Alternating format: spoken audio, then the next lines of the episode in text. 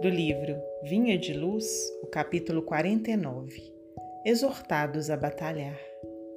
Amados, procurando eu escrever-vos com toda diligência acerca da salvação comum, tive por necessidade dirigir-vos esta carta, exortando-vos a batalhar pela fé que uma vez foi dada aos santos.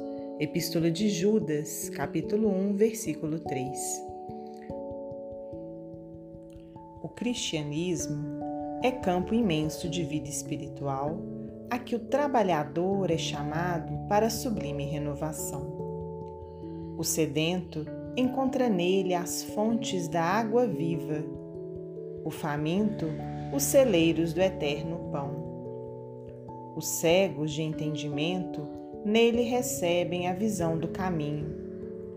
Os leprosos da alma, o alívio e a cura. Todos os viajantes da vida, porém, são felicitados pelos recursos indispensáveis à jornada terrestre, com a finalidade de se erguerem, de fato, naquele que é a luz dos séculos.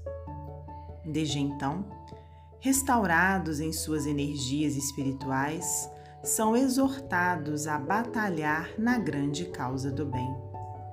Ninguém se engane, pois, na oficina generosa e ativa da fé.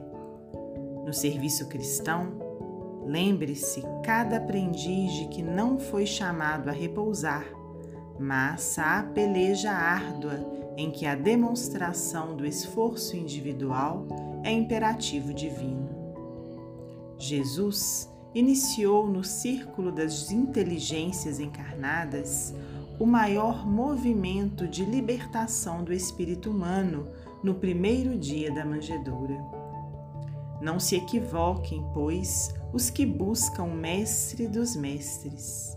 Receberão, certamente, a esperada iluminação, o consolo edificante e o ensinamento eficaz.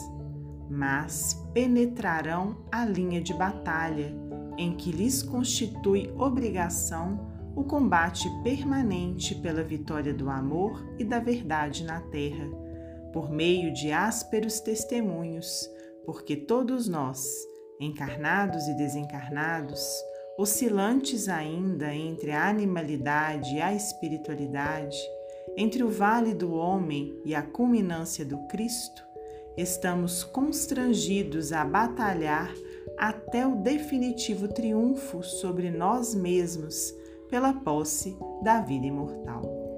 Emmanuel, psicografia de Francisco Cândido Xavier.